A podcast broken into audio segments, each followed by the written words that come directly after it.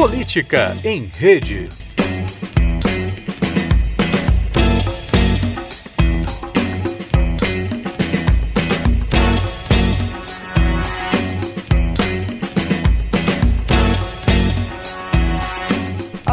Todos e todas, eu sou Maria Domingues e sejam muito bem-vindos a mais um episódio do Política em Rede.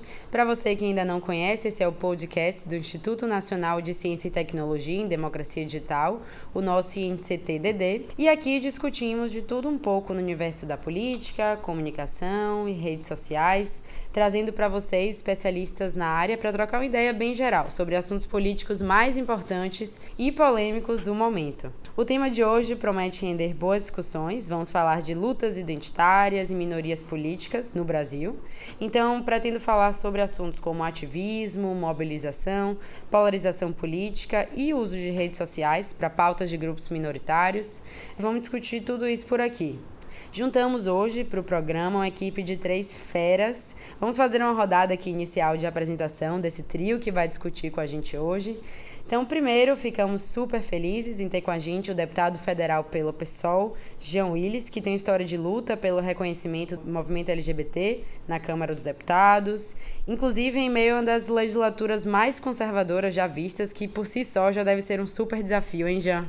Pois é, muito obrigado. A todas e todos que estão participando dessa conversa conosco. Muito obrigado pelo convite. E sim, não é nada fácil tocar o mandato em meio a essa legislatura. Imaginamos sim. Seja muito bem-vindo. O nosso segundo convidado é Francisco Bosco, escritor, filósofo, compositor, agora um dos integrantes do programa Papo de Segunda de NT, que eu pelo menos não perco um, Francisco, e também autor do livro publicado recentemente, chamado A Vítima Tem Sempre Razão, lutas identitárias e o novo espaço público brasileiro, que trata de temas bem próximos do que a gente deve conversar hoje.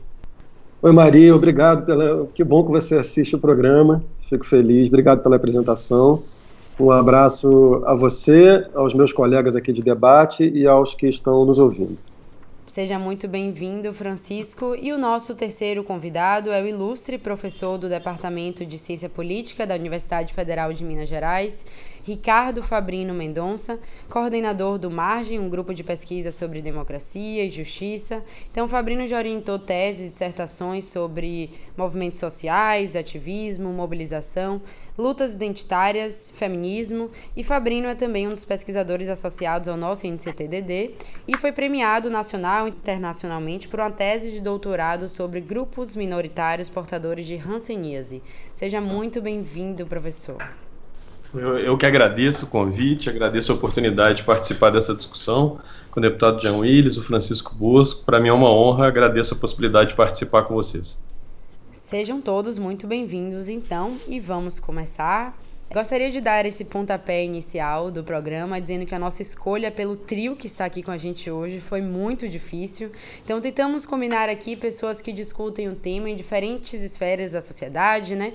Um na esfera política, um no meio acadêmico e um que traz o debate de modo geral para a esfera pública. Mas, né, há quem diga que as minorias precisam falar por si mesmas e precisam mesmo. Então, eu quero colocar na mesa uma pergunta bem geral que toca na discussão sobre lugar de fala. Quem é que pode falar sobre as minorias, vocês podem, eu posso. Francisco Bosco, será que quer começar? Posso começar. Eu acho que o, o conceito de lugar de fala, ele é como uma moeda. Ele tem duas faces. Numa primeira face, ele é descritivamente pertinente e politicamente urgente. Essa primeira face vai basicamente considerar que a, a vivência concreta de sujeitos pertencentes a, a grupos subalternizados garante um acesso a aspectos das relações sociais, das relações de poder, que a abordagem meramente teórica não consegue alcançar. Isso seria razão suficiente para que essas vozes fossem maciçamente incluídas em quaisquer é, debates políticos. Então, nesse sentido, o conceito é pertinente e, e, e necessário, mas ele tem uma outra face. E aí, nessa face, no meu entender, ele se torna impertinente e equivocado. Nessa outra face, esse conceito é mobilizado para pretender que apenas as pessoas que têm uma vivência direta, é, né, pertencentes a grupos subalternizados, podem tratar de questões relativas a esses grupos. Eu não concordo por duas razões. Primeiro, porque é, essas questões elas são questões constitutivamente relacionais. É, elas são questões sociais, dizem respeito a todos e, portanto, devem ser tratadas por todos. Além disso, existe uma suposição de fundo, que é uma suposição que eu considero errada, que é pretender que um sujeito só poderá necessariamente intervir politicamente no sentido de confirmar os interesses da sua posição estrutural social de origem. Então, nesse sentido, um homem branco heterossexual só poderia se manifestar publicamente no sentido de defender a manutenção dos privilégios desses seus marcadores. Ora, isso não é verdade. É fácil é, comprovar que isso não é verdade por exemplos históricos e teoricamente também é, isso aí seria anular a dimensão da vida moral de cada sujeito. É, cada sujeito está submetido a uma tensão entre a defesa dos seus próprios interesses e a obediência aos imperativos morais, que são os imperativos que incluem a perspectiva do outro. Né? Eu não seria aqui ingênuo ou cínico a ponto de dizer que os sujeitos se reduzem à sua vida moral, que qualquer sujeito está completamente protegido dos seus marcadores de origem, isso não me parece verdade, mas também não me parece verdade reduzir um sujeito meramente à defesa dos seus interesses. Né? Todo sujeito, portanto, está submetido a essa tensão entre o eu e o outro. E você pretender que um sujeito não pode falar em defesa do outro, em defesa do senso moral, do imperativo universal, no limite, é simplesmente anular a dimensão da solidariedade na vida humana. Eu acho isso errado e acho também um tiro no pé do ponto de vista de estratégia política. É isso. Perdoem os colegas se eu me estendi um pouquinho. Que João Willis, que disputa espaços de representação, inclusive institucional, político, queria complementar? Olha, eu, eu concordo com o que o Francisco Bosco disse, né? É, só vou colocar algumas nuances assim, e vou colocar de uma maneira muito prática, né? Para entender qual é a importância do lugar de fala, de ouvir as experiências, que as pessoas que pertencem aos grupos difamados, aqui para usar uma expressão da Hannah Arendt, os grupos difamados, ou para, como Francisco Bosco falou, os grupos subalternos. Vou dar um exemplo prático da importância dessa experiência, das pessoas falarem por si, por si mesmas, da experiência da subalternidade ter, precisar ser ouvida, se a gente quiser solucionar o problema uhum. que os subalternos enfrentam, os problemas políticos, sociais, de ordem moral. Quando há, ocorre um homicídio, por exemplo, de clara motivação homofóbica, e um, um, um gay aparece é, morto em, em, circunstâncias que são claramente homofóbicas para nós, que somos a comunidade vitimada, que conhecemos esses crimes, que tivemos amigos que foram assassinados dessa maneira, a polícia, digamos, a, a, a, primeiro encontra o corpo e a polícia vai em busca da família, né?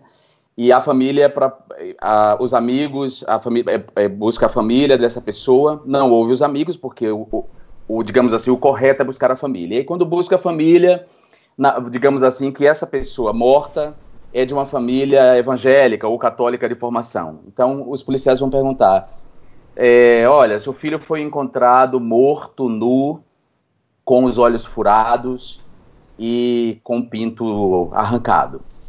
É, nós queremos saber se essa pessoa, se seu filho é gay, homossexual. A primeira coisa que os pais dizem é: não, não é, meu filho não é homossexual. Então, há uma negação da homossexualidade que vem sendo negada desde muito cedo. Né? Essa pessoa provavelmente fazia uma gestão esquizofrênica da sua vida, mentia na família ou não falava nada sobre sua sexualidade e tinha uma vida outra com os amigos, né? ou talvez com o trabalho também em que ele fosse estivesse fora do armário. Mas o que vale é a palavra da família. A família é dona daquele corpo que foi encontrado morto. A, a, polícia ouve a família, a família diz que não é gay, a polícia concorda que ele não é gay, porque a polícia não quer é, reforçar a ideia de um crime homofóbico, porque para a polícia não existe homofobia, a, a homofobia é um mimimi, é um mimimi, uma invenção. É, Dá-se uma outra explicação para esse crime, um latrocínio, por exemplo, é comum, a investigação segue para um lado que não deveria, e o assassino nunca é punido nem identificado. Então, esse é um exemplo prático de que a experiência é, de nós, os subalternos, precisa ser ouvida, de que nós precisamos falar em nome de nós mesmos. O qual é aquilo? Qual é a experiência de ser gay? O que é ouvir, aos seis anos de idade, um insulto de viado por adultos, como aconteceu comigo? O que é viver no mundo em que as portas se fecham, em que as pessoas falam de você por trás, em que você está sempre arremedado é, o que é viver no mundo em que seu pai, sua primeira referência, rompe com você porque ele tem expectativas em relação a você que não são necessariamente as suas e que ele sequer quer ouvir você, lhe impondo, por exemplo, o futebol desde criança? O que é ser uma lésbica, né? É, então, essa experiência ela precisa ser ouvida, ela precisa estar na esfera pública, ela precisa estar nos espaços de representação, nos espaços de poder em que as minorias devem ser representadas. É óbvio que não, não vamos eliminar a solidariedade jamais, e o Francisco tem toda a razão nisso. Não devemos jamais eliminar a solidariedade, o apoio das outras pessoas, porque são questões relacionais, como ele bem disse. Mas a experiência, o que essas pessoas querem dizer, não pode deixar de ser ouvida, não pode deixar de, não pode ser silenciada. As pessoas não podem falar por outros, por outras. É, por outro lado, e aí falando da, do outro lado da moeda ao qual Francisco se referiu, o, o, conceito de lugar de fala também não pode ser abusado no sentido de que toda pessoa que pertence a uma comunidade, a um grupo difamado, a uma comunidade subalterna, está necessariamente habilitada para falar em nome dessa comunidade ou está em sintonia com as reivindicações históricas do movimento que se constituiu no interior dessas comunidades.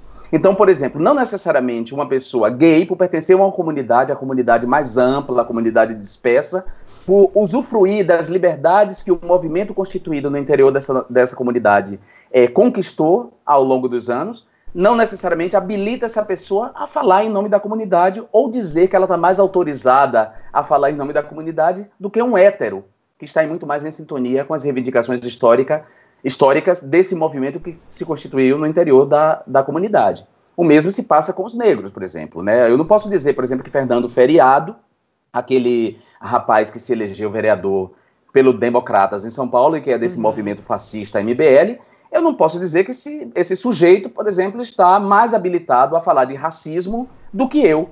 Né? Ele tem a pele preta, eu tenho a pele, a pele clara, nasci de pele branca, mas sou filho de um homem negro, um homem de pele preta. É, conheço as agruras do racismo por meio do meu pai, mas sei que a sociedade tende a me tratar melhor porque eu tenho a pele, a pele clara. Mas na, na, na, posição política, no jogo da representação política, eu não posso dizer que aquele cara, por ter a pele preta, está mais habilitado para falar em nome da comunidade negra do que eu. Então, essa, essa noção de lugar de fala não pode ser abusada nesse nível, de que necessariamente qualquer pessoa que pertença a essa comunidade tem mais autoridade para falar em nome das reivindicações históricas dos movimentos que se constituíram dentro dessas comunidades do que uma pessoa branca, por exemplo, né? ou do que uma pessoa hétero.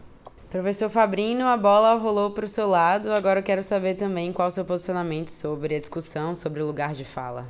Eu tendo a concordar com vários dos pontos que foram colocados, mas talvez acrescentaria mais uma questão. Eu concordo especificamente com essa discussão sobre a, as fontes da legitimidade do dizer. Quando a gente está falando de lugar de fala, a gente está dizendo de alguma forma de quem que está autorizado a falar sobre um determinado assunto, a discutir uma questão, e houve uma luta histórica, gigantesca, exatamente em torno de questões que tanto Francisco como Jean Willis colocaram, que é exatamente em torno da legitimação da experiência como espaço de produção de conhecimento. Nesse sentido, eu concordo também que houve e há algumas derivações da, do reconhecimento da centralidade da experiência como fonte de legitimação do saber que são bastante perigosas. Né? Que de alguma forma podem se tornar impedimentos ao dizer e a discussão pública de uma forma mais ampla. Então, é, me parece que o, o, risco aqui, o perigo, é em transformar a experiência na única fonte de legitimação do saber. Parece que o perigo é, de alguma forma, dotar um tipo de conhecimento, um tipo de, de prática social, de inserção, na, naquela que detém a, a, a verdade última sobre uma certa questão. E acho que nesse sentido, é, Francisco Bosco tem razão quando ele coloca a necessidade de que os temas sejam tratados por todos.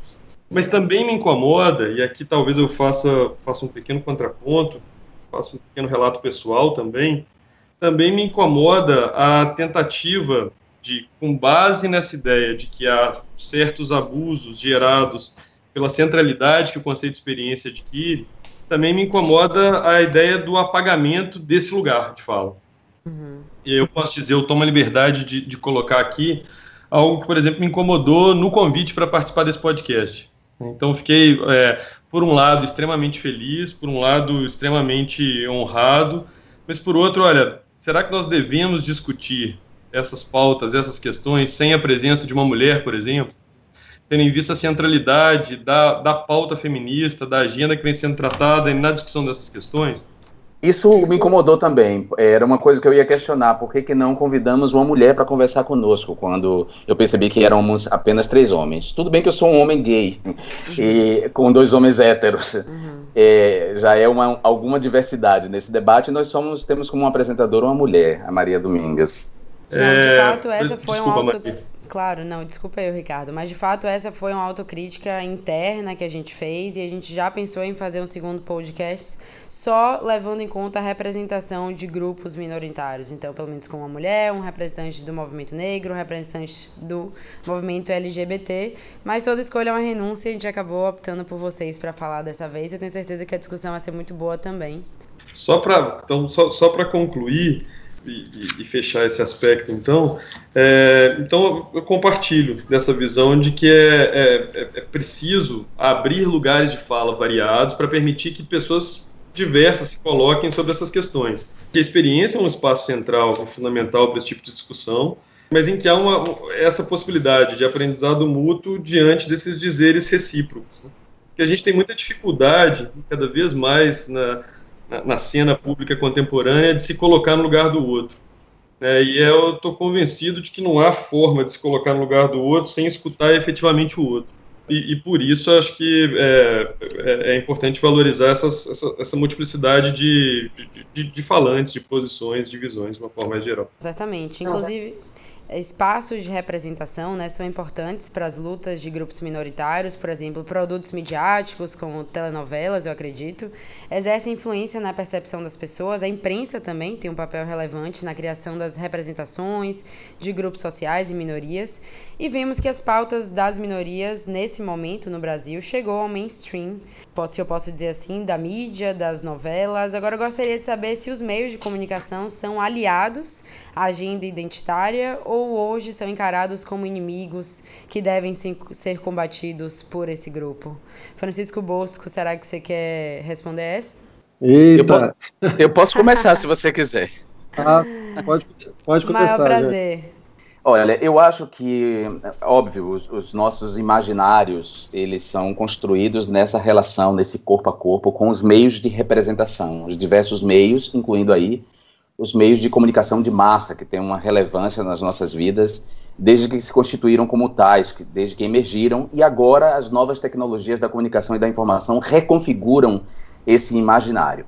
É óbvio que a chegada da, dessa agenda, digamos assim, identitária ao mainstream dos meios de comunicação não é uma concessão dos meios de comunicação. Isso é produto de uma luta histórica uhum. desses movimentos. E é importante dizer sempre desses movimentos, porque, por exemplo, nós, os grupos difamados, os grupos subalternos, nós somos constituídos por um poder e, ou por dispositivos de poder, digamos assim, se a gente quiser usar aí a terminologia do Michel Foucault, nós somos é, constituídos é, como um, uma comunidade, mas é, essa comunidade, de, dentro dessa comunidade, emerge um movimento político. Então, nem sempre todo mundo que pertence a uma comunidade subalterna, a uma comunidade difamada, a uma minoria, né, a, a chamada minoria, necessariamente participa de um movimento político de autonomia, de reivindicação de igualdade, de reivindicação de direito e por novas representações. Não necessariamente. Uma parte se engaja nesses movimentos e as conquistas desse movimento, as conquistas políticas e culturais desse movimento se refletem sobre toda a comunidade. Então, assim, é, essa, essa chegada desse, desse, desses temas no mainstream, na televisão, no cinema, da maneira como a gente quer ou da maneira como a gente é, é, queria mais, não é, uma, não é fruto de uma concessão da bondade dos CEOs e executivos da televisão e da comunicação, dos magnatas da comunicação. Isso é produto de uma força, de uma luta histórica por novas representações, né? por ampliação de espaços, primeiro, depois por representações positivas no lugar de representações negativas, que reflitam as transformações sociais e as conquistas políticas. Então, primeira coisa é isso. Nesse sentido, os meios de comunicação, eles são, é, eles estão sempre numa é, uma posição ambígua de, alia de, de inimigos, mas também aliados, nessa relação sempre circular e complexa. Né? É, os movimentos reclamaram e pressionaram os meios por no novas representações, e novas representações impactaram nos imaginários, ajudando a impulsionar novas posições para essas pessoas na sociedade. Né? Então, os, durante muito tempo, os negros e os gays, por exemplo, para ficar em duas minorias, foram representados negativamente né, nesse, nesses espaços de representação, seja na imprensa, que reservava para os negros e para os pobres as páginas de polícia, onde, inclusive, durante muito tempo não havia cor, e, e, representava os brancos e os ricos na, na, coluna social, onde havia cor, por exemplo, onde o jornal reservava o colorido.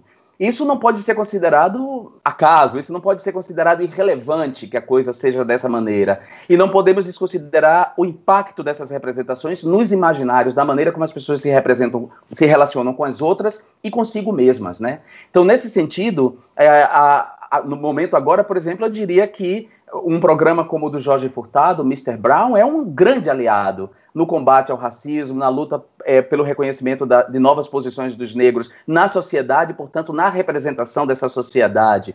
O debate todo em torno da ausência de negros nas tramas principais da nova novela das oito, ainda que a novela não tenha estreado, é um debate saudável sobre será que vamos retroceder para o lugar em que os negros eram representados apenas como ladrões empregados domésticos, ou nas novelas de época como escravos, ou nós queremos novas representações, ou nós queremos é, uma, no, uma nova geração consciente de que sim, os negros podem ocupar outras posições é, de sujeito que não aquelas que historicamente os meios hegemônicos lhe colocaram. Né? Então, nesse sentido, é, eu acho que está sempre nessa ambiguidade entre, ora, é, a, a, ser aliado, ajudar nas lutas, ora, é ser, ser inimigo. Né? É isso, é saber identificar. E, e para mim não existe a mídia. Eu não, sou, não faço parte daquele conjunto de pessoas que, que tratam a mídia como esse bloco monolítico.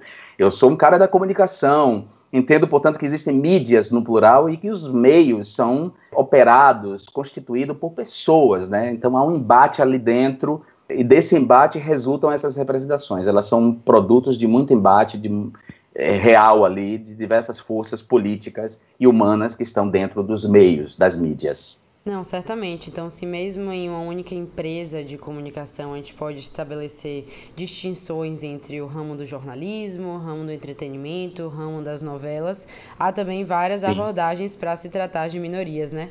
Mas, de modo geral, Francisco Bosso, o que, é que você acha sobre essa abordagem identitária?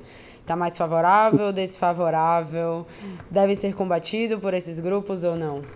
Eu gostei muito do que o Jean falou. Eu vou arriscar aqui trazer uma, uma questão um pouco delicada. Até gostaria de saber o que os meus companheiros pensam sobre ela. Em primeiro lugar, a questão que eu vou trazer deve ser pensada a partir do que eu vou estabelecer agora, tá? Que é o seguinte: eu estou entre os que consideram que existe uma que a relação entre as questões de classe e as questões de reconhecimento são essas relações são irredutíveis e complementares. Por que, que eu estou dizendo isso? Porque existe uma, uma parte da esquerda, uma esquerda que talvez a gente possa chamar mais tradicional, que é bastante crítica à centralidade que a categoria de reconhecimento assumiu nas últimas décadas. Eu estou chamando aqui de reconhecimento a categoria que me parece uma das,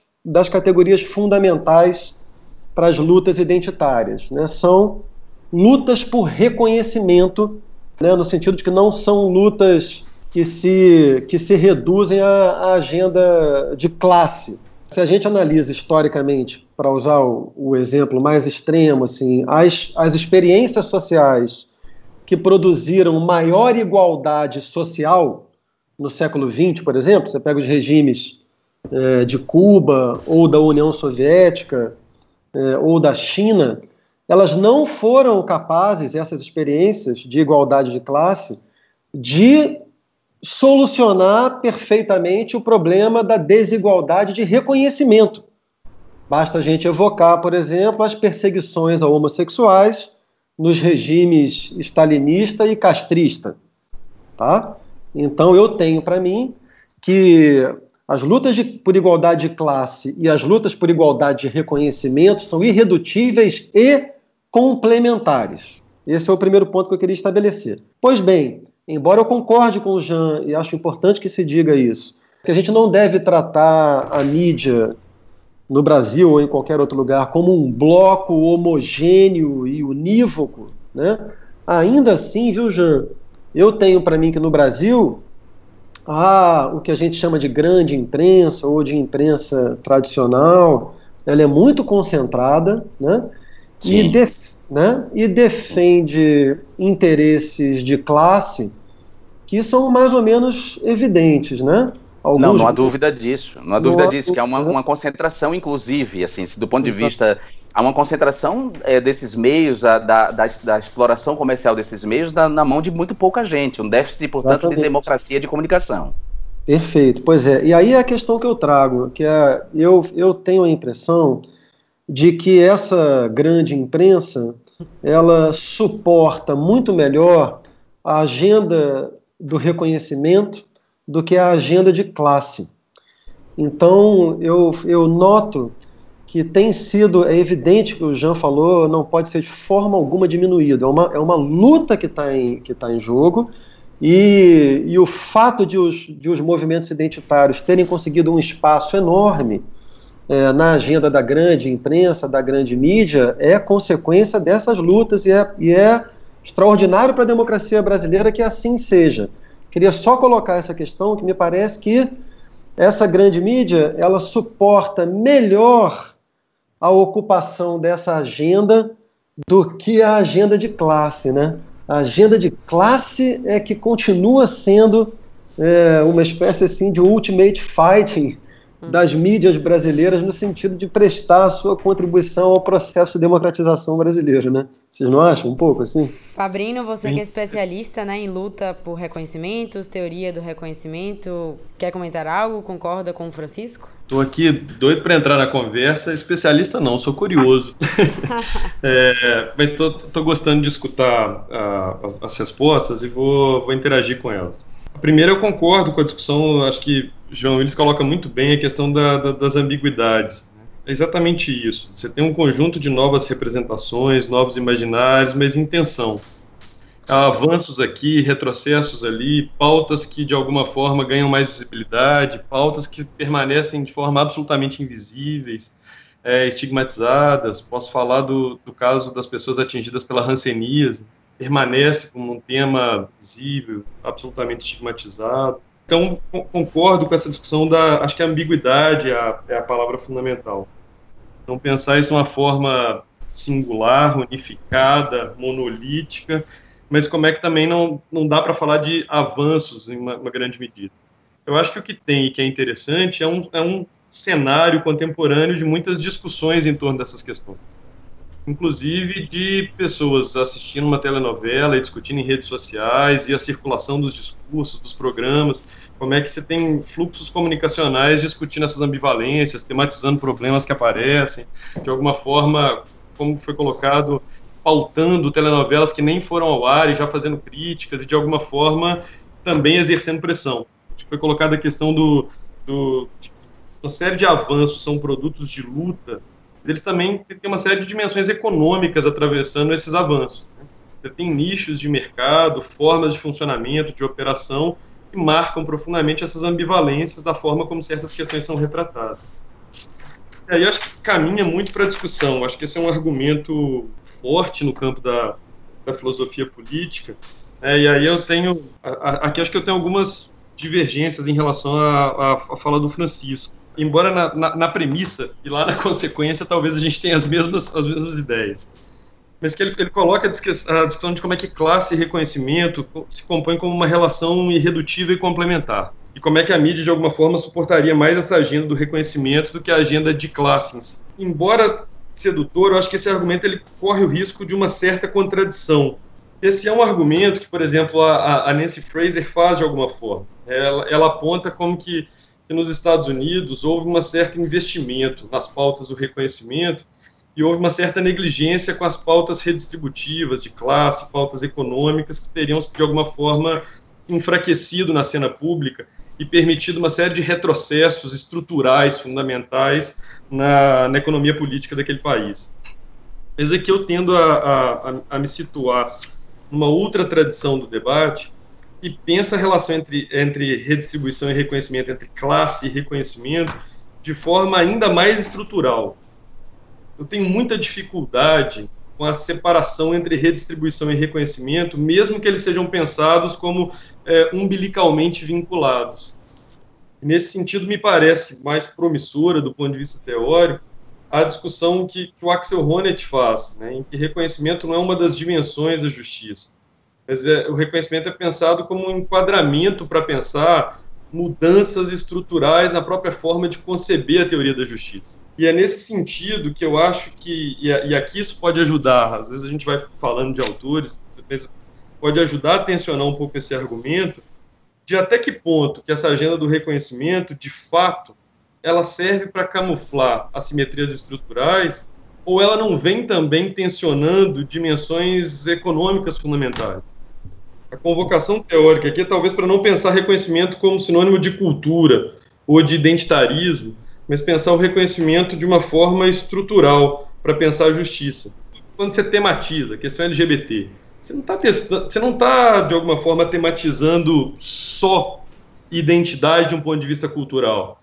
Você está tematizando assimetrias econômicas profundas que atravessam é, essa população. Né? quando você fala de feminismo, de alguma forma, você está, de alguma forma, e aí eu concordo com o Francisco, falando de classe o tempo todo, você está falando de questões econômicas, estruturais. Né? Então, eu acho que esses, uh, essas ambivalências em torno dessas pautas identitárias, elas colocam outras formas de pensar justiça. E eu acho que isso é, é no mínimo, desestabilizador. É, no Sim. mínimo, no, nos leva em outras direções. Excelente, eu... Ricardo. Desculpa, Jean, só o Ricardo tem razão, assim, a, as minhas, a minha fonte, eu estava mesmo me referindo a Nancy Fraser, o argumento dela, e acho a, a sua perspectiva realmente mais correta. Retifico uhum. até a minha, a minha abordagem. É, eu, vou eu vou só fazer um, um acréscimo aqui. Eu tive recentemente em Quito, é, no Equador, para é, falar para lideranças LGBTs, lideranças é, indígenas, era um, um, uma atividade que reunia a liderança desses diferentes movimentos, né? E no momento da minha fala, alguém me fez uma pergunta mais ou menos parecida com essa, se os, esses movimentos não estariam abandonando a pauta da, da classe, né, da luta de classes e tal.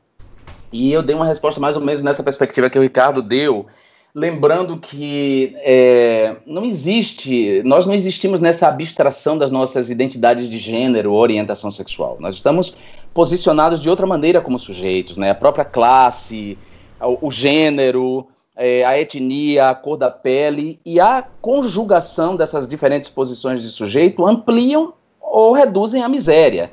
Então, qualquer agenda de classe ou, ou, a perspectiva de classe, ou pensar na luta de classe, ela vai ter que ser pensada dentro desses novos enquadramentos, esses enquadramentos de pensar o reconhecimento, de entender, por exemplo, como hoje a AIDS, né, a epidemia de AIDS, é, deixar mais claro aqui para os, os ouvintes, né? Nós temos dois fenômenos acontecendo no Brasil em relação à epidemia de AIDS. Os, os, os, casos entre homens jovens gays voltou a crescer, né? Os casos de infecção por HIV. É, voltou a crescer. Então a curva é ascendente entre homens jovens gays, e, e, isso tem a ver com a homofobia, com a dificuldade de é, viver uma sexualidade que não seja policiada, reprimida, de não poder é, viver a sexualidade da maneira que os héteros vivem e, e portanto, viver clandestinamente e, e, e, logo vulnerável. Não ter acesso, por exemplo, à informação sobre educação sexual nas escolas, não, não, não tratar dessas questões, não tratar da diversidade, não, não, não ter contato com esse debate nas escolas, faz com que esses jovens gays estejam vulneráveis nas, nas suas experiências sexuais. Aí, se por um lado essa curva cresce, quando a gente olha o número de doentes de AIDS, a curva é descendente, ou seja, o número de pessoas que adoecendo de AIDS vem diminuindo porque essa mesma população que está se infectando, ela através de organismos não governamentais, da das próprias redes sociais, das novas tecnologias da comunicação e da informação, ela acaba tendo acesso à medicação e, portanto, não adoece de AIDS. Mas se a gente faz o corte de raça e classe, a gente vê que as pessoas, os, os homens jovens gays que estão adoecendo de AIDS, são os pretos e os pobres. Então, é como não, como é tratada essa questão que é de classe, que tem a ver com uma injustiça social, sem pensar na perspectiva identitária do reconhecimento. Então, essa, essa agenda ela não pode vir nunca separada. Não existe uma primeiro e outra depois. Elas têm que ser pensadas em conjunto e a, e a essa, a categoria de classe, a luta de classe, ela tem que ser pensada agora nessa perspectiva, dessas novas reivindicações, desse novo debate colocado por esses grupos minoritários, por essa, por, por, e eu diria até mais pela própria agenda do feminismo e da descolonização. Posso fazer uma pergunta? Pode, claro, claro, por favor. Sempre quiserem interromper, complementar o outro, fiquem super à vontade.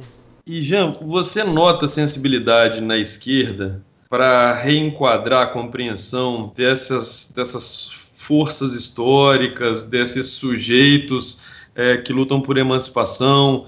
Existe abertura significativa para fazer essa discussão seriamente?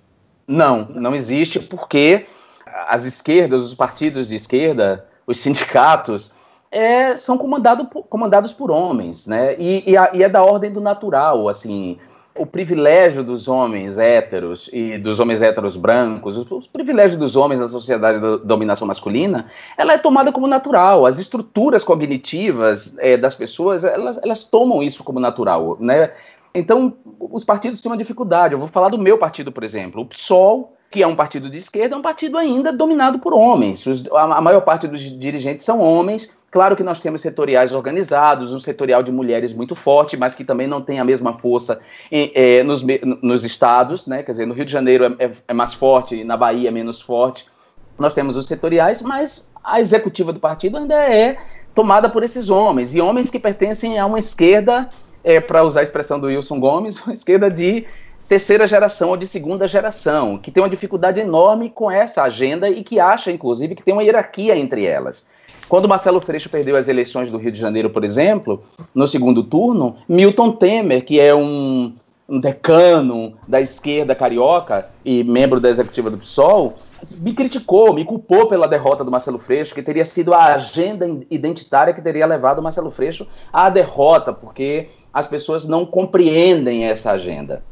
Então, não há essa boa vontade. Depois, a gente é, no, aconteceu no evento pela democracia, organizado é, pelas frentes Povo Sem Medo, pela a, a, Frente Brasil Popular, pelo PT, pelo PCdoB, em apoio à democracia, quer dizer, em defesa da democracia em apoio a Lula.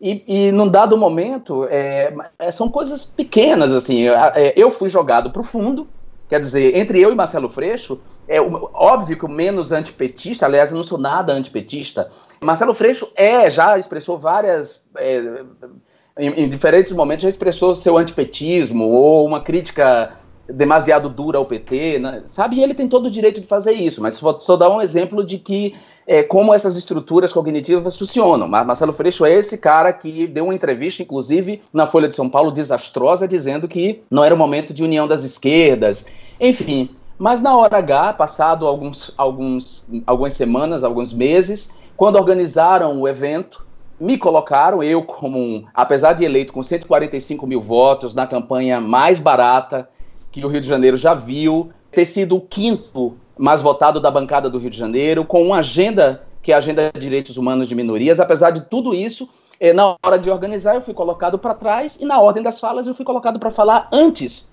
do, do Lula chegar do palco. E eu disse: olha, não vou falar, porque é isso, respeito a gente conquista, lugar de fala a gente conquista e a gente. E eu falei para eles: por que vocês pegaram o único homem gay do Congresso Nacional assumido, que representa essa agenda de minorias, e colocou para falar antes do Lula chegar e numa mesa composta majoritariamente por homens brancos? Sabe? Então você vê que é nesses pequenos detalhes é que a gente vê que a esquerda tem uma dificuldade mesmo de se abrir para essa questão. Uhum. Se você for olhar nos gabinetes, quantos deles são formados por mulheres? Quantas mulheres estão empregadas nos gabinetes, nos escritórios de representação desses deputados e deputadas. No meu tem paridade de gênero, aliás, tem mais mulheres do que homens, tem é, é, é a mesma quantidade de pessoas de pele preta e pessoas de pele branca, tem gays, lésbicas, heterossexuais. Tem, quer dizer, eu, eu tentei compor um corpo de assessores e de colaboradores que refletisse a minha agenda, que refletisse a sociedade que, e que colaborasse. Então, do ponto de vista territorial espacial, tem pessoas que moram em Anchieta, tem pessoas que moram na Zona Sul, tem pessoas que moram em Vila Aliança, pessoas que moram no Meia. Então, eu estou falando da minha experiência concreta aqui do Rio de Janeiro. Essas pessoas têm o que dizer, têm o que trazer das suas experiências e tal, para enriquecer o meu mandato. Mas a pergunta é: Quantos fazem isso? Né? Quantos é, deputados de esquerda fazem isso nos seus gabinetes? Quantos estão realmente preocupados? E às vezes não é maldade, tem a ver com essa naturalização mesmo a naturalização do lugar subalterno dessas pessoas. É, e aproveitando o gancho sobre que a gente já começou a falar sobre esquerdas, a gente costuma pensar que bandeiras identitárias são sempre progressistas, até comunitaristas e vinculadas à esquerda, né? Mas vimos também, por outro lado, o crescimento do conservadorismo no mundo. Então, nos Estados Unidos, por exemplo, a chamada direita alternativa, alt-right, né, como chamam, tem crescido bastante, tendo como pauta principal uma certa supremacia branca.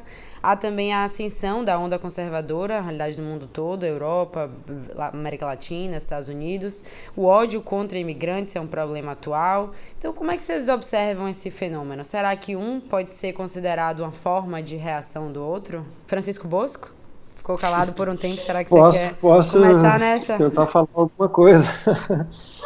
Eu acho que tem um, tem um risco aí que é político estratégico nas lutas identitárias, assim. E de novo, tentando fazer uma colocar a minha posição previamente, assim, o que eu vou falar adiante não não vai em detrimento da atuação de movimentos identitários, né, cuja urgência é máxima, como vai ficando cada vez mais claro aqui ao longo da nossa conversa, né?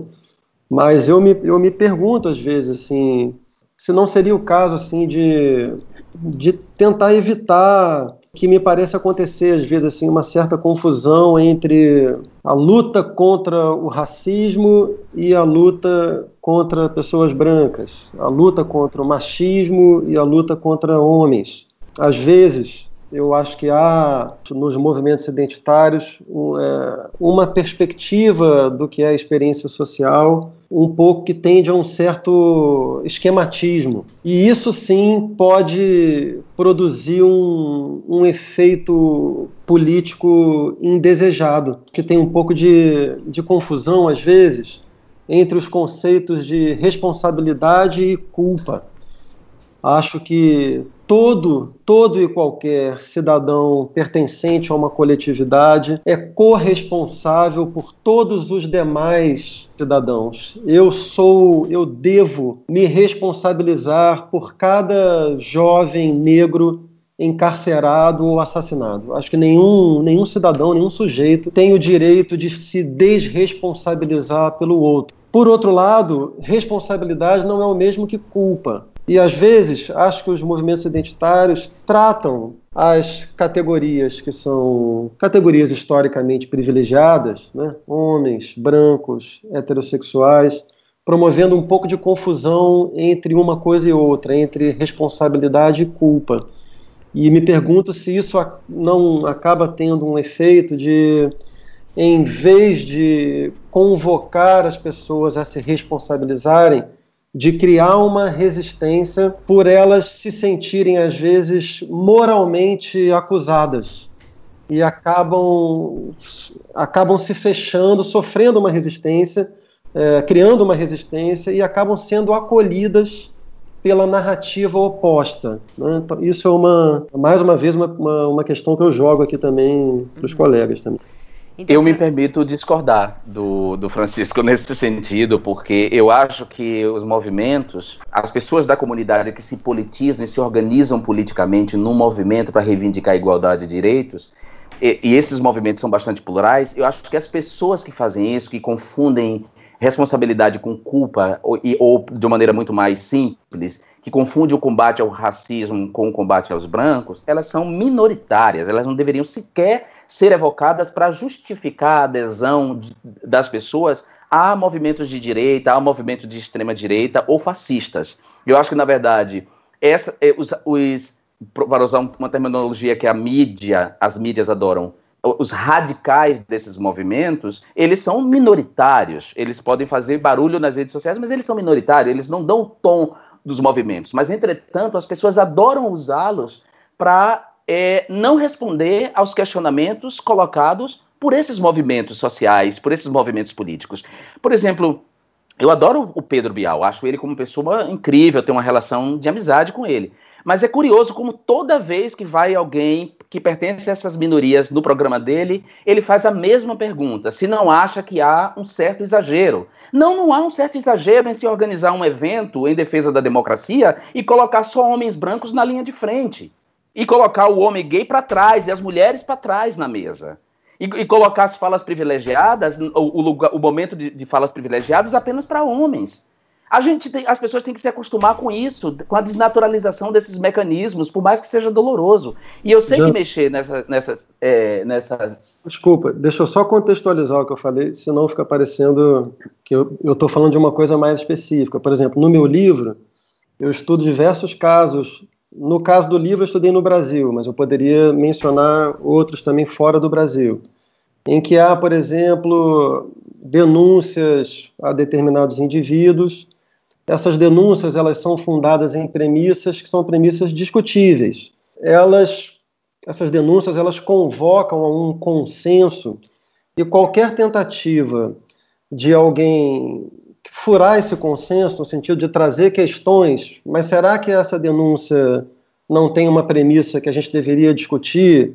Será que essa acusação é uma acusação suficientemente consistente para já de cara produzir uma, uma onda que não dá nem direito à pessoa é, apresentar o seu, o seu direito de defesa, de contraditório, etc. e tal.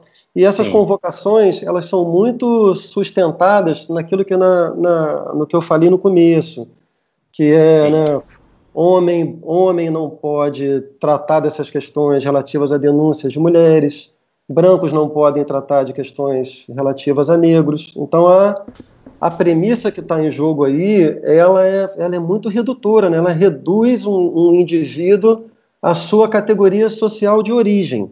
É disso Concordo. que eu estou falando, entendeu? Concordo, mas isso, ela... isso não é minoritário, João. Assim, mas olha, é eu, acho, eu ainda acho que é minoritário, Francisco. Eu ainda acho que esses casos são muito evocados para deslegitimar a luta como um todo.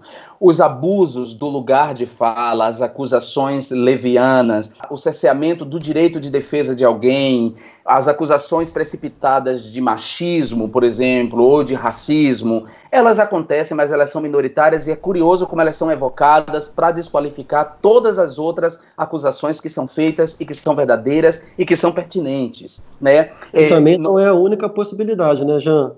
Não, não é a única possibilidade, mas o que eu não quero dizer é necessariamente a gente faz uma crítica a isso, tendo como horizonte a desqualificação geral das coisas. Não, não necessariamente, pode... não necessariamente, mas em geral, quando é feita, é, é, é feita nesse sentido, né? É, é feita para desqualificar a luta como um todo e os questionamentos todos colocados à mesa. Ah, então tem abusos. Né? Agora tudo é racismo. Eu sei que não é o que você está dizendo. Eu entendi claramente o que você quer dizer. E nós mesmos do lado de cá nós temos um cuidado enorme com isso, né? É, com o cuidado com as falsas denúncias, é, porque já fomos vítimas de picaretas, de pessoas que se aproveitaram dessa agenda e que fizeram falsas denúncias, e isso compromete o movimento como um todo. Não estou dizendo que a gente não esteja atento a isso e que, e que isso não exista. Existe, mas é, é muito menos, é muito menos frequente.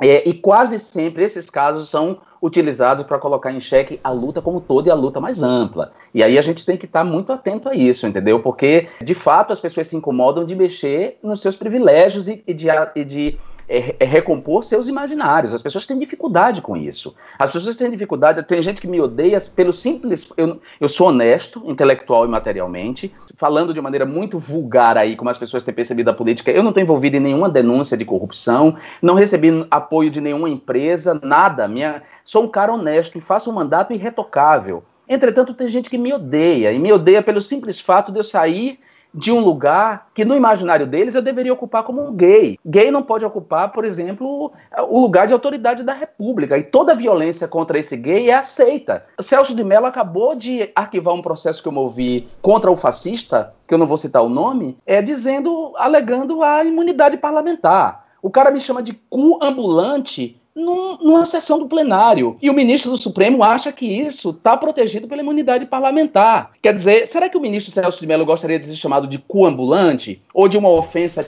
é, é, própria dos homens héteros, que os homens héteros não gostam de ouvir, por exemplo? Será que ele gostaria de ser tratado assim por um colega numa sessão do Supremo Tribunal Federal? Entretanto, no imaginário dele, os, os, gays devem sofrer esse tipo de abuso, quer dizer, é inconsciente. Existe um racismo inconsciente, existe uma homofobia inconsciente que quase sempre reage quando a gente coloca essas questões e reage utilizando aquelas pessoas que cometem excesso entre nós, nos, nos nossos movimentos, que cometem excesso e eles existem. Existem sim, os abusos existem, mas nós estamos aí para contê-los também. Inclusive para para conter e dizer para as pessoas que nós queremos sim que homens héteros estejam do nosso lado, que falem por nós, sim, mas que não, não desprezem nossa experiência. Né? Queremos que homens possam também falar é, contra o machismo, mas óbvio que não, não, não calem as mulheres, o que as mulheres têm a dizer. Sim. Perfeito. Não, Inteiramente de acordo. Em termos de discussão e mobilização desses grupos, pautas, agendas minoritárias, como vocês avaliam a vigilância ativa, as estratégias de confronto das minorias, sobretudo né, em redes sociais digitais?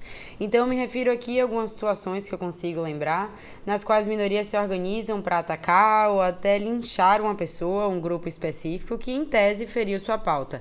Eu consigo lembrar aqui de um caso de, não sei se vocês lembram, um grupo de feministas, que não estou de modo algum generalizando a luta feminista ou reconhecendo inclusive que há vários feminismos e várias estratégias e formas de lutar. Lembro apenas desse grupo minoritário, inclusive, que atacou o colunista e jornalista Antônio Prata, da Folha de São Paulo, por ter criticado uma hashtag, uma campanha feminista chamada Meu Amigo Secreto. Lembro também de um ataque à cantora baiana, não sei se vocês conhecem, Márcia Castro, por ter publicado uma foto com outro artista baiano acusado de estupro. Então, como que vocês avaliam essas estratégias ativas, né? Essa vigilância de confronto de minorias são bem sucedidas, não são? Fabrino, que não fala há algum tempo também, será que você quer começar? Eu queria te pedir licença para voltar na questão anterior. E aí eu prometo tentar costurar com essa. Tudo bem? Certamente, vamos nessa. Porque eu acho que são, são duas coisas que caminham paralelamente, mas queria fazer um comentário à, à questão anterior sobre alt-right. Acho que e você fez uma, uma associação naquele momento se não havia uma se não havia uma certa tendência a pensar movimentos identitários como de esquerda, embora você tenha movimentos identitários se espalhando ao longo do espectro político em direções diversas. Isso, isso. isso. Queria colocar uma. E isso vai caminhar, inclusive, acho que é onde você está chegando, para possíveis dimensões não democráticas da atuação desses grupos, com os casos que você menciona. Eu tenho uma certa dificuldade, um problema com a expressão movimentos identitários. E acho que grande parte dos de problemas, mal entendidos que estão vinculados a, a, a, esse debate tem a ver com a discussão, com a ideia de movimentos identitários. É como se houvesse, por definição, uma tentativa e uma necessidade de, de autovalorização, que caminha, quando você fez aquela questão primeira, você colocou a, se isso não era percebido e lido muito como uma, uma expressão de comunitarismo. E aqui acho que eu tenho um caso pessoal, volto a ele, né? Muita gente não entendia como é que eu ia estudar reconhecimento se eu estudava as lutas de pessoas que tinham sido atingidas por uma enfermidade. O que, que essas pessoas vão querer lutar pela valorização da identidade de terem tido uma certa enfermidade? Né? Qual é a relação? E acho que essa ideia de movimentos identitários ela, ela é centralmente defendida quase que pelos críticos desse debate mais amplo do reconhecimento. De uma forma mais geral, o, o justo que é pensado como justiça não é essa valorização de si, mas o combate à opressão e à minorização. Então é e isso ajuda um pouco a, a limpar o debate. Na medida em que eu faço Eu posso, a luta política pode envolver atos voltados para a valorização de certas marcas, certas dimensões culturais, certas práticas sociais, mas o fim último não é a promoção de si, a valorização, sob pena de criar uma cultura de conflitos narcísicos infindável. Então, me parece que isso ajuda um pouco a, a pensar a diferença, por exemplo, entre movimentos supremacistas brancos e a luta histórica do movimento negro são coisas absolutamente distintas, embora muitas vezes articuladas em nome de uma suposta defesa de, de, de, de identidade. O que me parece central nesse debate que precisa ser colocado é a centralidade da ideia de reciprocidade. Eu não posso defender para mim uma identidade, certos valores que é inaplicável e que gera certos privilégios que são, de alguma forma, obtidos em detrimento de direitos dos outros, etc, etc. E isso ajuda a responder fundamentalmente por que, que é, a luta de um grupo nazista, por exemplo, não pode ser pensada nos quadros de justiça. Ela falha em critérios básicos de justiça quando a gente pensa reciprocidade. Isso ajuda a pensar por que, que esse debate todo ele não é só sobre promoção de identidade. E não é só sobre promoção de qualquer identidade. E é por isso, por exemplo, pensar, não faz sentido pensar o Dia do Orgulho Hétero, porque não é só uma questão de valorização de certas identidades, mas isso me leva ao segundo ponto, que talvez ajude a, a, a curar... Ricardo... Oi, desculpe. Antes de você passar ao segundo ponto, posso só confirmar o que você está falando, que me parece uma coisa muito importante, assim?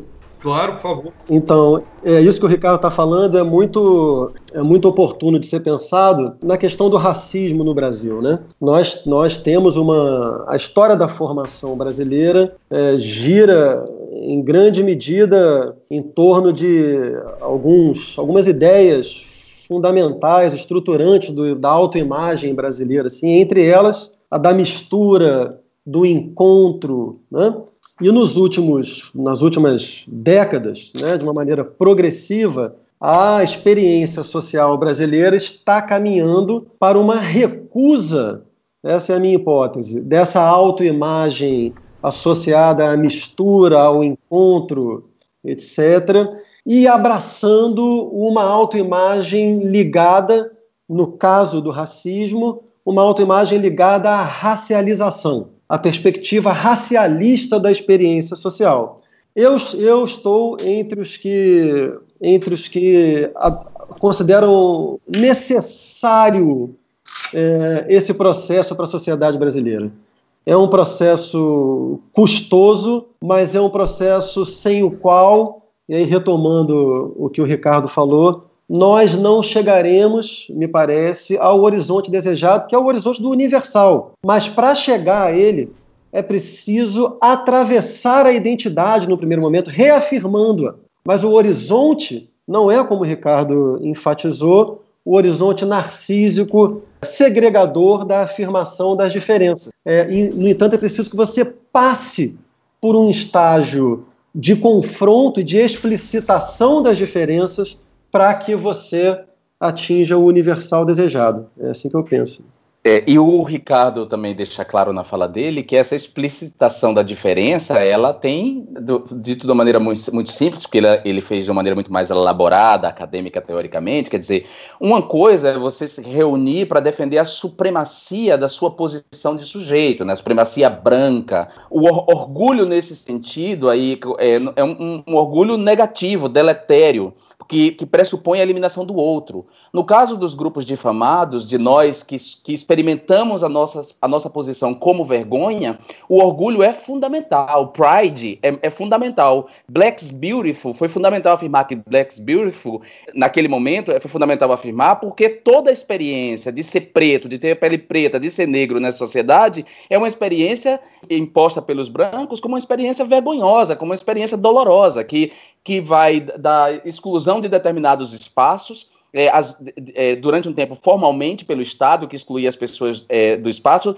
é, a violação do direito de amar, a proibição do casamento interracial, portanto, você não poder casar com quem você ama, porque o Estado está tá lhe impedindo de fazer isso, até as portas fechadas para os empregos e, por aí vai. Então, nesses, nesses casos, a afirmação do orgulho, a afirmação, é, é, a busca do reconhecimento é, na verdade, uma busca por igualdade, uma busca por elevação da estima social em torno de identidades que são subalternas. É o contrário dessa, dessas outras, desses movimentos de direita que, que são também chamados de identitários, que são buscam eliminar o outro e buscam mostrar sua superioridade. Não tem nenhuma reivindicação de igualdade aí, mas uma, uma reivindicação de superioridade. Isso, de acordo. Só tem uma dúvida, e revelo uma dúvida, se é, com relação ao ponto que Francisco coloca, se essa expressão identitária, se ela é uma etapa rumo ao universal. É que você tem diferentes tradições que pensam essa questão, mas me parece que a, tem tentado pensar muito a justiça quase que como um novelo, assim. É como se a gente puxasse fios emancipatórios de um lado e travasse de outros lados. Então, que essa explicitação e esse encontro das diferenças, ele é constitutivo do próprio questionamento da opressão e que é e que é infindável. Não, eu tenho dúvida se tem esse telos universal ou se é uma, uma sucessão de explicitação de diferenças. Concordo né, com o que Jean coloca. Em muitos casos, essa, é, essa valorização de si ela é vital para questionar a, a, a, impossibilidade da estima social, a, a vexação pública que certos grupos são submetidos histórica e a prioristicamente. Ao passo que, em outros casos, você tem discursos mais universais, mais gerais, em que, de alguma forma, possam ser mobilizados. Eu acho que não tem uma, um leque pronto de tipos de argumentos, de situações. É preciso pensar a justiça de forma mais contextual. E é nesse ponto que eu concordo com algo que Francisco colocou, e que eu acho que começa a costurar com, com a pergunta que Maria nos coloca, que isso não faz das lutas dos grupos algo é, necessariamente justo e inquestionável. Acho que é importante esse debate, não é, é importante esse debate em torno das estratégias, dos argumentos, das demandas que são colocadas, das formas como certos, certas práticas são, são exercidas, exatamente para que se consiga perceber falhas, elementos. Claro que já coloca um outro ponto muito rico, né? É óbvio que essas críticas vão ser mobilizadas por grupos diversos para deslegitimar completamente a existência dessas lutas. Por outro lado, se não existem críticas, essas lutas também não saem do lugar. Né? Sim, então, me parece sim, sim. que é, é, é, importante esse, esse espírito crítico, reflexivo e essa abertura também de, de, de alguma forma, considerar que, que, que não se tem a última palavra mas de alguma forma colocando claramente como é que isso não pode implicar a deslegitimação a priorística de um conjunto de lutas absolutamente essencial. Sim, ter a capacidade de sair da pergunta quem fala para a pergunta o que se fala, né? Não necessariamente quem fala, a, o lugar de fala lhe dá autoridade para dizer barbaridades, né? Quer dizer, basta ver o caso da bancada feminina da Câmara dos Deputados. É uma bancada de 55 mulheres, entre elas poucas mulheres de esquerda, né, da, da tradição política que podemos chamar de esquerda, progressistas. A grande maioria são mulheres de partidos de direita ou de centro-direita. E nenhuma dessas mulheres, mesmo as deputadas da tradição de esquerda progressista, quis vocalizar o tema da legalização do aborto, que é uma reivindicação de movimentos feministas certo? E, e, quem acabou fazendo isso fui eu. Então, assim, eu, é, como é que os movimentos feministas vão se comportar? É, me rechaçar porque eu não sou mulher, porque eu não engravido? Ou me considerar um aliado? Ou nessa hora fazer uma distinção entre quem fala e o que se fala, né? Será que o lugar de fala por si só de mulher transforma aquela deputada numa aliada? Não, ela não é uma aliada desses movimentos feministas históricos que reivindicam direitos sexuais e reprodutivos e autonomia sobre o corpo. Ao contrário, essa mulher está reforçando uma agenda de dominação masculina e tal. Então, a gente tem que ter essa capacidade crítica e essa capacidade de passar da pergunta quem fala para a pergunta é, o que se fala e, e, portanto, nesse, nesse momento, deslegitimar figuras que tentam, inclusive, utilizar o lugar de fala para dizer suas barbaridades. Volta aqui ao exemplo do vereador de São Paulo, que, que gosta de falar sobre as políticas afirmativas contra as políticas afirmativas desde o lugar de negro, né? Ah, eu, eu sou negro, eu posso falar. Não, não é porque você é negro que a sua fala contra as políticas afirmativas e que negam o papel dos 300 anos de escravidão na reprodução da pobreza, no fato das, dos pobres serem pretos, ou a maioria preto ou quase preto, né? Quer dizer, não, não, não é o, seu, é o, seu, o fato de você ser negro que lhe autoriza a dizer essa barbaridade, a se colocar contra essas políticas. Desculpa, não é. O mesmo vale para gays misóginos, gays machistas, que, ah, não, mas eu sou gay, eu, eu posso falar que eu não. Não, desculpa o fato de você ser gay só lhe coloca nessa comunidade, mas você não necessariamente está em sintonia com o ideal de justiça que os movimentos que brotaram dessas comunidades reivindicam. E falando sobre o que se fala né, na discussão pública, eu vejo que hoje muita gente, e aqui é inevitável falar sobre redes sociais novamente, utiliza discursos que ferem, ofendem, menosprezam minorias. É, eu queria saber como evitar o discurso de ódio sem ferir também a liberdade de expressão, né? E como evitar que esses discursos sejam prejudiciais à agenda minoritária à democracia de modo geral, à discussão pública. Acho que essa volta é para você, Fabrina. Ué, é, essa é difícil, não sei não. é, como é que você evita discursos de ódio? Eu acho que nós estamos num cenário que nós, nós vamos discutir que é profundamente marcado por essas formas de expressão. Você mencionou a polarização no comecinho da, da nossa discussão, que temos uma, uma esfera pública absolutamente polarizada, absolutamente propícia para a expressão dos discursos de ódio e algumas práticas de tentativa de, de alguma forma, restringi-las podemos pensar práticas legais para pensar a expressão de, de, discursos de ódio, o que, que pode ser dito, o que, que não pode ser dito. Muito importante não confundir liberdade de expressão com direito de dizer qualquer coisa em qualquer contexto. Isso é absolutamente fundamental. E uma segunda possibilidade que é exatamente, é, e aí as redes sociais são, por um lado, elas são muito é, suscetíveis à expressão do ódio, lado, elas também são muito suscetíveis à, à abertura de espaços de tematização desses discursos de ódio. Mas confesso que quando você estava perguntando, eu estava aqui pensando, acho que ninguém tem essa resposta. Acho que essa é uma resposta que o mundo procura. Discursos Deixa eu dar de uma... ódio são Posso... nossos brasileiros específicos, mas tem de alguma forma ocupado democracias das mais diversas e representado dilemas muito significativos para a capacidade de sobrevivência da democracia. Desculpe, Francisco, você tentou intervir. É, não, é, não.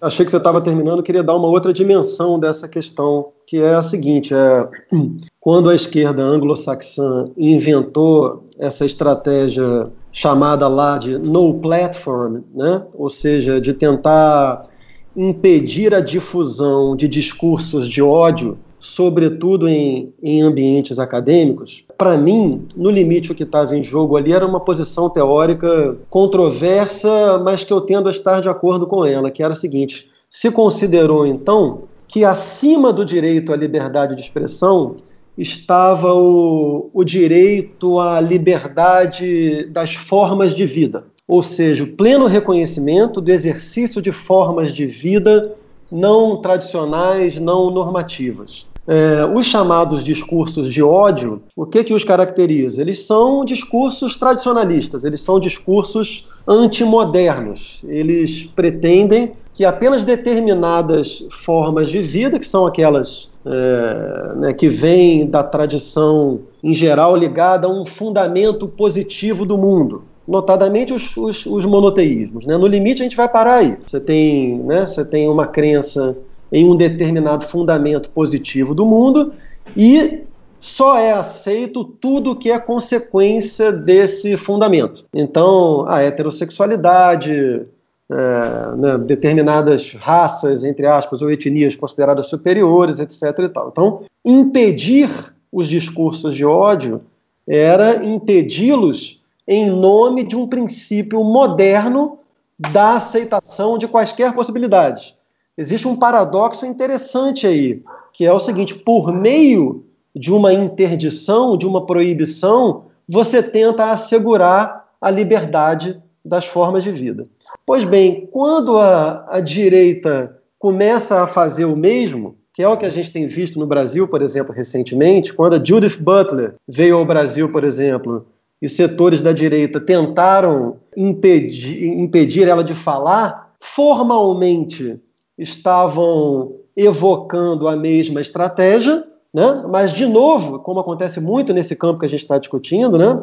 é, é uma espécie de falsa simetria, porque o sentido da estratégia é simplesmente o oposto. Tentar calar o discurso da Judith Butler não é calar um discurso de ódio, É o contrário, é calar um discurso moderno que defende a aceitação plena, o reconhecimento de todas as formas de vida. Então, em primeiro lugar, é, muito importante fazer essa diferença. Há uma equivalência formal entre as práticas, mas o seu sentido é, é, é radicalmente diferente, é o oposto. Ao mesmo tempo, e aqui vem uma, uma questão mais, mais complicada, né?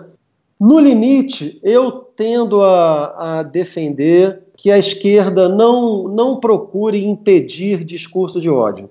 Por duas razões. Em primeiro lugar, porque resta no limite uma, uma questão muito difícil, que é quem tem o direito de determinar o que é um discurso de ódio. No caso né, Bolsonaro versus Judith Butler, é fácil, mas houve casos recentes de tentativas de interdição de discurso dentro do próprio campo da esquerda.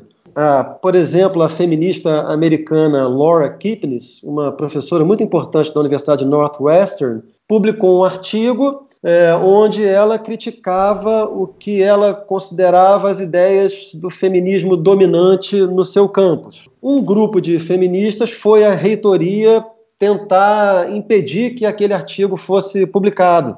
No Brasil houve outros casos também. Então, quem é que determina o que é um discurso que tem características que são, né, que o tornam legitimamente censurável? Esse é um ponto. O outro ponto é eu tendo a pensar que no ambiente brasileiro que está muito propenso ao obscurantismo, seria mais interessante tentar jogar tudo para o registro da argumentação e tentar vencer aí. Então, eu tendo a, a, a considerar que devemos, nesse momento, defender a circulação irrestritas dos discursos, mesmo os discursos de ódio, que talvez seja mais interessante combatê-los à luz de argumentos, em vez de usar estratégias que acabam podendo produzir efeitos políticos problemáticos. É, é, essa, essa proposta, me permita, é, claro, posso continuar? Por favor. Essa proposta do Francisco é uma proposta interessante, né? E é, e é curioso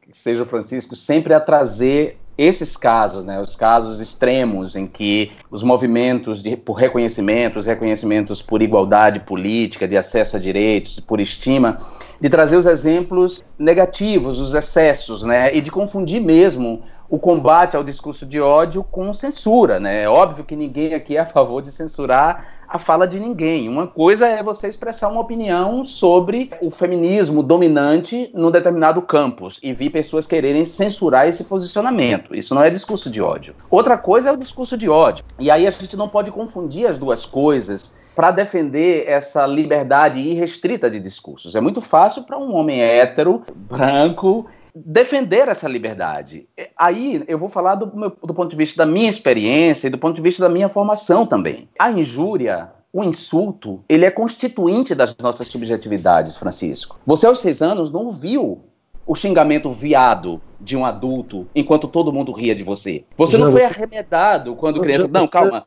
Você eu, eu, eu, não tô acusando você, não. Eu só, tô, só tô dando um exemplo. Me permita concluir o exemplo. Claro, é só é, porque eu quero... a sua apresentação do meu argumento não, não foi muito correta, mas vai. Não, mas é porque é porque foi um pouco nessa linha. O que eu quero dizer para você é o seguinte: é que discursos de ódio não podem circular livremente, não, Francisco. Porque os discursos constituem subjetividades. Porque Lacan, Freud já tinha dito isso, e Lacan aprofundou isso nos seus estudos. Quer dizer, as subjetividades elas são compostas de representações linguísticas. A injúria é um ato, um ato de fala que tem materialidade, que arruína os corpos, que produz doença, da depressão, de pessoas que se matam por causa de discursos de ódio, até dificuldades com a fala, dificuldade de, loca... de entrar em lugares públicos, a sensação de que está todo mundo olhando de você, a caricatura coletiva ou individual produzida contra nós, ela tem um efeito. Então, no caso concreto da nossa Constituição, se a gente for ficar no caso do Brasil, a nossa Constituição ela é fundada na dignidade da pessoa humana. Esse é o fundamento maior da nossa Constituição e não a liberdade de expressão, como é no caso da, da primeira emenda americana. Sendo a, a dignidade humana o fundamento maior da nossa Constituição, a toda a Constituição tem que ser interpretada hierarquicamente. E aí, mesmo que estejamos numa democracia e que uma democracia pressupõe que às vezes um direito colida com outro, chega um momento que a expressão, a liberdade de expressão tem que ser limitada em nome da dignidade humana das pessoas. Então não Jean, se você pode. Note, desculpa, você note que o que você está falando agora é exatamente o que eu falei no começo que quando essas estratégias começaram, elas afirmavam o princípio do reconhecimento pleno das formas de vida em, né, sobre o pleno direito à liberdade de expressão. E eu concordo com isso. Eu só me pergunto, e esse foi o meu ponto, se no contexto presente da realidade brasileira isso não tá, não acaba produzindo efeitos contrários ao que se deseja. Evidentemente, não, eu não domino discurso de ódio, entendeu? Não, eu acho que eu acho que não produz não, porque por exemplo, é, quando eu divulguei os haters, os difamadores na internet, a, a Débora Diniz mandou um e-mail para mim interessante, ela dizendo, olha, eu adorei sua atitude, porque ela até usou um, uma terminologia que eu desconhecia sobre sistema 1 e sistema 2 da psicologia humana, que ela falou, quando, quando você expôs aquelas pessoas, você e o discurso delas você obrigou aquelas pessoas a pensarem nas outras. E aí muitas delas pediram desculpas. Muitas delas foram lá e apagaram o conteúdo odioso. Então eu acho que tem que ter uma limitação sim. Eu não estou aqui defendendo prisão para discurso de ódio, não, que eu sou contrário a isso, eu sou pelo Estado penal mínimo. Mas eu acho que a gente tem que combatê-los sim, tem que, tem que colocar uma penalidade alternativa, uma medida socioeducativa que transforme as pessoas. Porque senão as pessoas não transformam. Preconceitos são, são de ordem cognitiva, tem a ver com falsas certezas. Se a gente deixar circular livremente, não só indo para o argumento, às vezes não funciona. A lei ela tem um papel também pedagógico nesse sentido. Eu não estou falando de pena de prisão, não estou falando de endurecimento penal. Eu estou falando de medidas socioeducativas, de medidas pecuniárias para empresas que discriminam pessoas por causa da sua etnia, entendeu? Eu estou falando de um sistema aí que tem que ser levado em conta em nome do fundamento maior da Constituição, que é a dignidade humana. Então não, não se é livre para tudo. Não, eu concordo com você no geral. Eu acho que só que eu acho que alguns casos são muito facilmente identificáveis como discurso de ódio, são abomináveis. Outros casos talvez não sejam tanto, e aí eles evocam esse problema. Quem é que tem o direito de determinar o que é um discurso de ódio nesse momento? Era, era esse o ponto. Mas em geral eu concordo com você, é óbvio. Mas me parece que é claro que é um discurso de ódio, né? Talvez o Ricardo possa nos ajudar, porque me parece que é muito claro que é um discurso de ódio, o que é uma opinião, o que é uma crítica política, o que é você chamar alguém de cu ambulante, o que é você dizer viado escroto, negro, negro nojento macaco. Quer dizer, os discursos de ódio, eles são claríssimos, eles buscam desqualificar a pessoa, desumanizá-la, né, desumaniz... É, eliminar a sua humanidade, desqualificá-la como sujeito, tirar a sua condição de sujeito humano, de sujeito de direito, expulsá-lo da comunidade de direito. Isso é o discurso de ódio. Isso para mim é muito claro. E se a gente, e se isso está claro, é óbvio que a gente não vai concordar com nenhuma tentativa de censura por parte de movimentos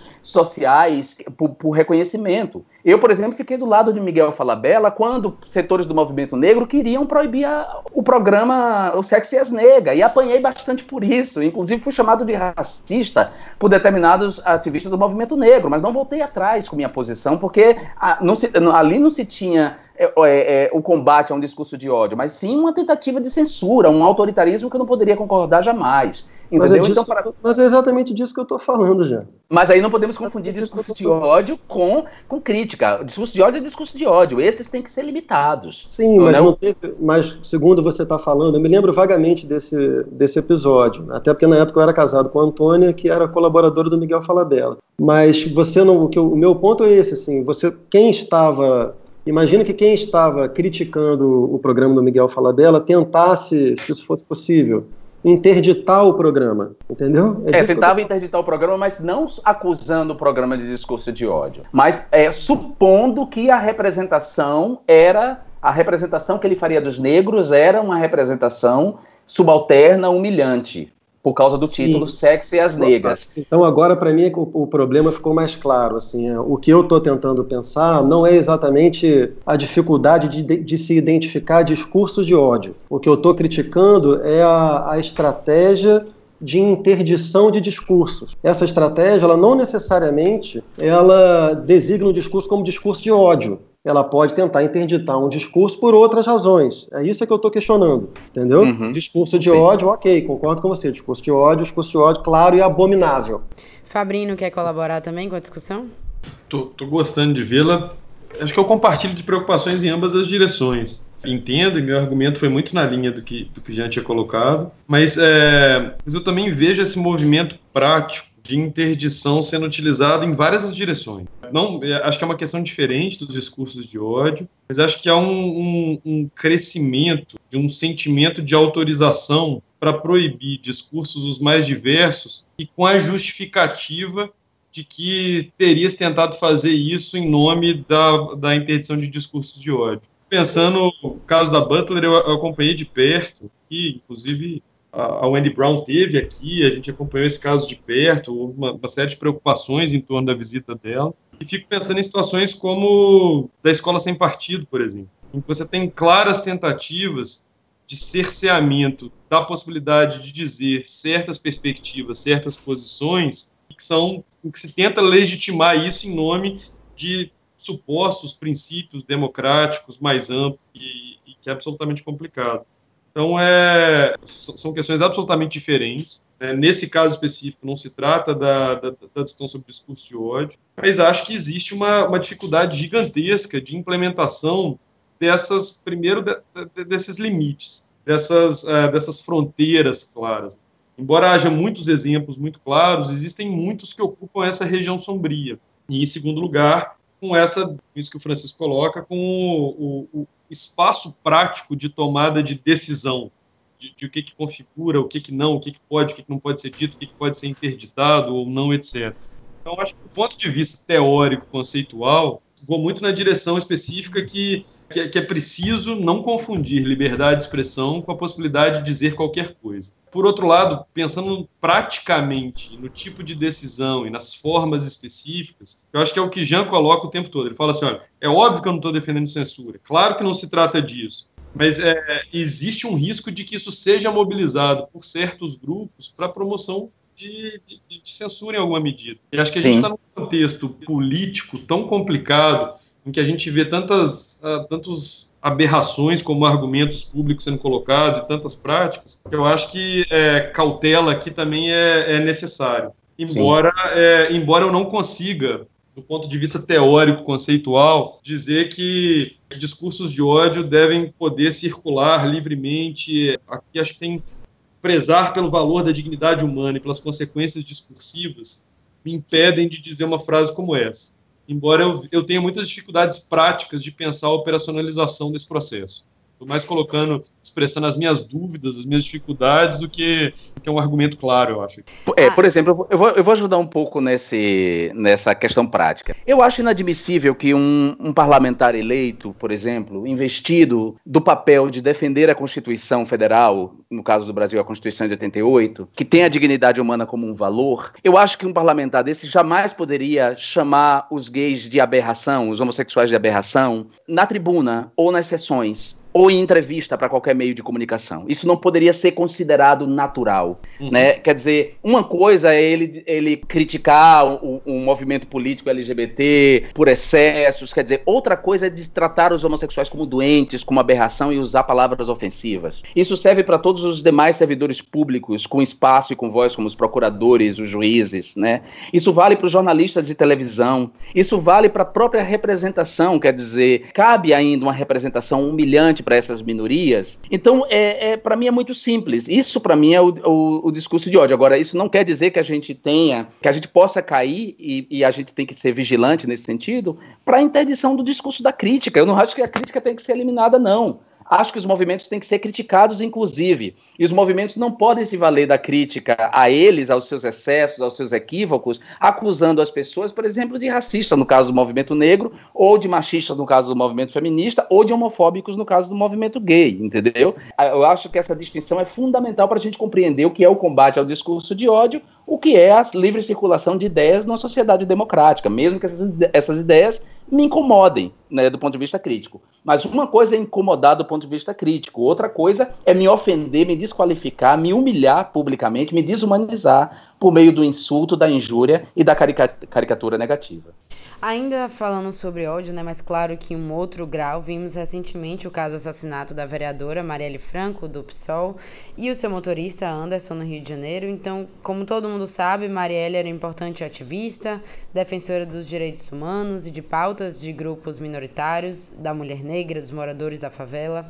E chegamos, queria saber se a gente chegou ao ponto em que a violência se tornou mais um meio de censura a pautas minoritárias. Será que esse meio pode se tornar cada vez mais comum? A violência no Brasil não é uma novidade. O Brasil é campeão de assassinatos de defensores de direitos humanos, há algum tempo, inclusive. A Marielle é o caso mais recente, um caso que comoveu, o último caso, digamos assim, no Brasil, que comoveu, com essa dimensão, comoveu a comunidade internacional com a mesma dimensão, com o mesmo alcance, foi o caso do Chico Mendes, né?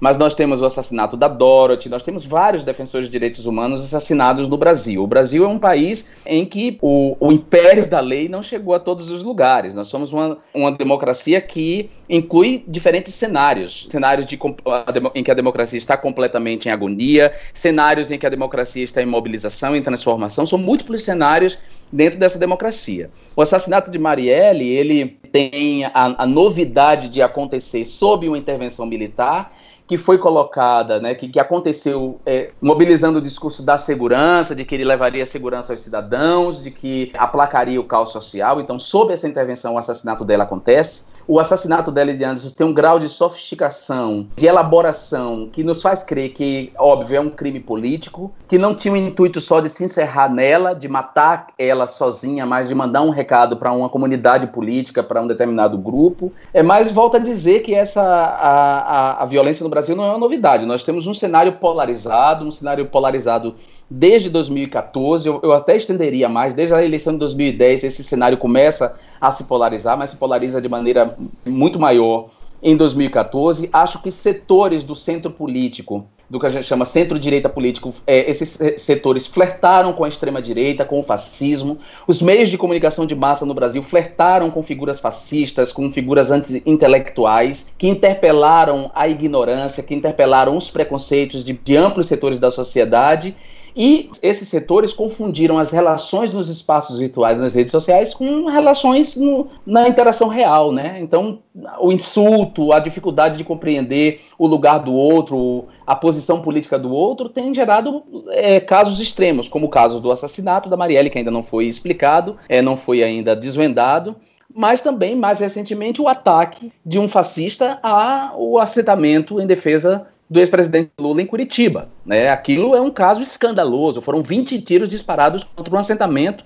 e que não foi tratado da maneira que deveria ser tratado pelo jornalismo, pelos meios de comunicação local. Para a gente pegar, por exemplo, o discurso jornalístico do Jornal Nacional, ele abre dizendo: Polícia do Paraná abre investigação sobre, quer dizer, é, é, é, minimizou a gravidade do fato quando transfere a notícia para a ação da polícia, que vai abrir investigação. Quer dizer, alguém pegar uma arma e disparar 20 tiros contra o assentamento deixa de ser algo grave para essa imprensa que aprofunda esse ambiente de violência política, em que as pessoas não mais respeitam o lugar do outro, né? As posições políticas do outro. Quer dizer, chegou um momento que andar de vermelho nesse país era um problema, porque você era insultado de ladrão de petralha porque você estava usando vermelho. Quer dizer, que loucura é essa? Mas isso não era algo praticado só pelas pessoas no cotidiano. Estava na boca de um imbecil, de um mau palhaço, se transformou num palhaço do mal. Eu adoro essa expressão do Wilson Gomes para se referir àquele imbecil do Danilo Gentili. O cara é, é, disse isso no programa de televisão,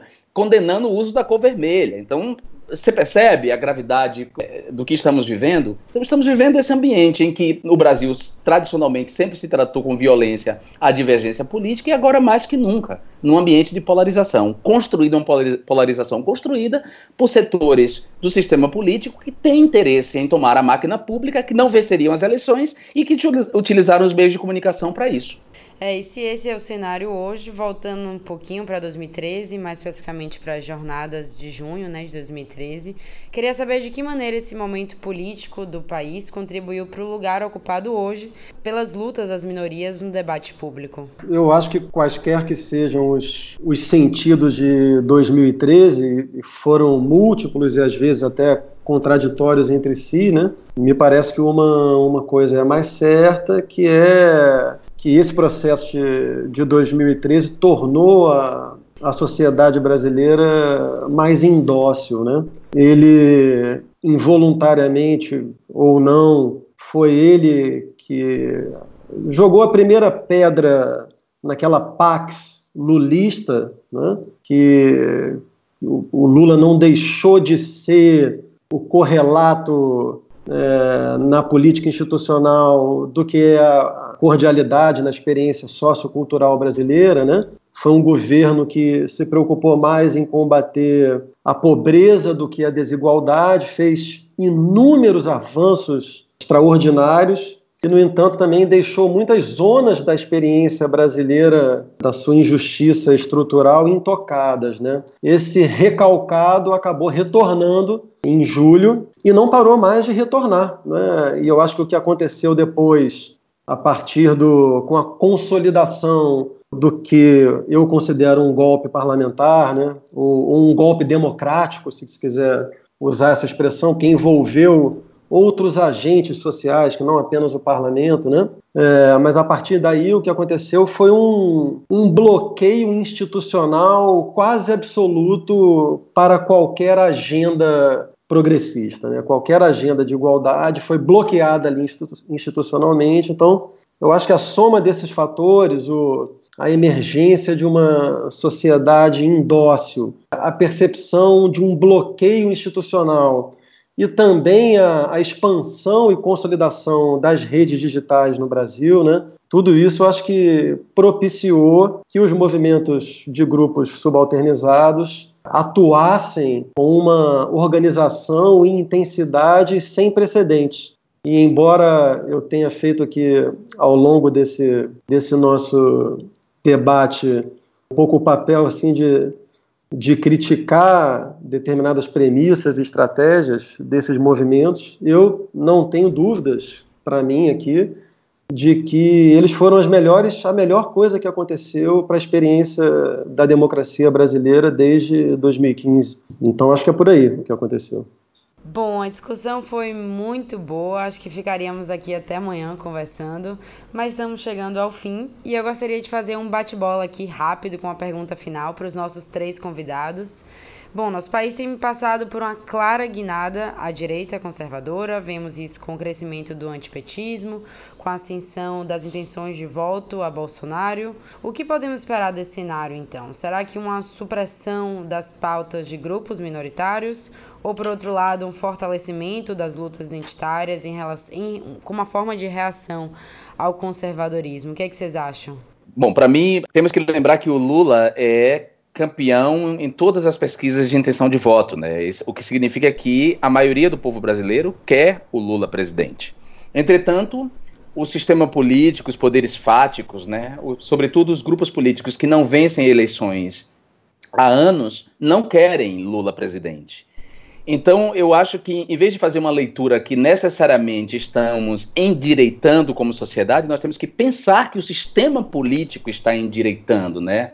Que os poderes fáticos e o mercado não querem partidos nem, nem representantes de um campo político que garanta direitos sociais, que reduza a desigualdade social, que nesse momento em que os recursos estão em jogo, né, os recursos energéticos, os recursos de sobrevivência como a água, que nesse momento é, governos que, que tendam a, a criar estados de bem-estar social aconteçam. Então, primeiro a gente tem que pensar isso. Será que a sociedade está endireitando? Eu diria que, se a gente pensar nas intenções de votos em torno do Lula, não necessariamente. O que a gente tem é um sistema político que agora sim está controlado depois de um golpe por forças políticas que interditaram essa agenda social e que são contrárias, forças políticas que são contrárias às reivindicações históricas de movimentos por emancipação, por igualdade, como o movimento feminista, que demanda por, né, por uma igualdade básica, quer dizer, que metade da população do país, no, se tratando do Brasil apenas, que mais da metade da população do país seja tratada de maneira igual à outra metade, que tenha os mesmos direitos, né? Então estão interditando essas reivindicações históricas, a reivindicação histórica do movimento negro por uma reparação, né, por um, uma reparação que a, aconteça na forma de políticas públicas, de inclusão, de distribuição de oportunidades. O que nós temos é um sistema político que foi controlado por essas forças depois de um golpe e que quer fazer girar o, o Estado, porque é, o discurso do Estado mínimo é uma balela. Não, é, não se trata de Estado mínimo, se trata de, de Estado máximo para defender os interesses dos privilegiados, notadamente do mercado financeiro. Então, não quer dizer que as políticas neoliberais reduzam o Estado. Na verdade, giram o Estado para um outro objetivo que não é defender o. que não é garantir os direitos da população, que não é distribuir a riqueza de, que é de todos e todas. Então, nesse sentido, eu não acho que a gente tem que falar em direitamento. Claro que cresce o número de pessoas que votam em Bolsonaro, mas eu acho que, que, que os fascistas eles têm um, um, um, teto, né? Quer dizer, Bolsonaro tem um teto para crescer. Aí uh, é, e acho que ele chegou nesse teto. Eu sou mais otimista, creio que ele não vence essas eleições e acho que o caminho aí para encerrar é, de, no, na nossa democracia esgaçada é, é para acontecer o que Vladimir Safato ele chamou de eleições sem eleição. Quer dizer, um sistema que tende a eliminar qualquer candidato que não esteja de acordo com a agenda liberal. Permita apenas um leque de candidatos que tem um compromisso com essa agenda neoliberal e, e mantém Bolsonaro, esse, esse, essa figura fascista de extrema direita, que é aquela pessoa da qual a grande maioria não quer votar e que é capaz de votar em qualquer outro para não votar nele, né? É isso. Obrigado aí, eh, Ricardo, obrigado, João Bosco, é, desculpa, Francisco Bosco pelo, pela companhia, obrigado vocês, Maria, pelo, pelo convite. Obrigada a você, Jean. É, passar a bola agora para Francisco Bosco. Como é que fica a luta das minorias em relação ao conservadorismo? O que, é que você acha? Eu vou ser sucinto. Eu acho que o que está acontecendo no Brasil nos últimos anos é uma tem um fosso muito profundo entre a dimensão institucional e uma cultura democrática efervescente que, em sua larga medida, é, deseja que o Brasil realize uma transformação social profunda no sentido de maior igualdade. Né? Eu espero que a esquerda consiga recuperar o seu espaço institucional, mas em breve. Né?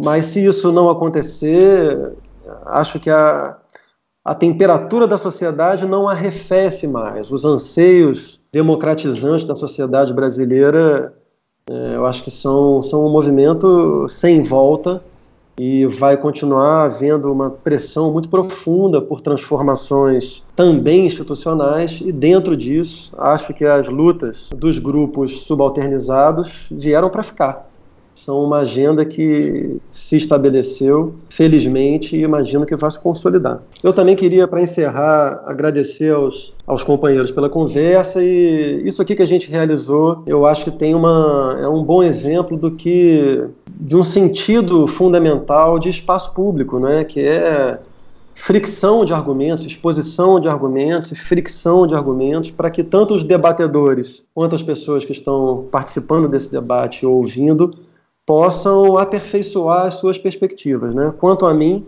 é, esse sentido foi plenamente cumprido. Eu saio dessa conversa com os meus argumentos e perspectivas melhorados. Então, agradeço aos, aos companheiros e a você, Maria, pela, pela iniciativa do debate. Obrigada, o prazer é nosso. Espero que tenha sido, seja né, proveitoso para os nossos ouvintes também. Professor Fabrinho, a palavra final foi com você. É, da minha parte, eu concordo com o que foi colocado.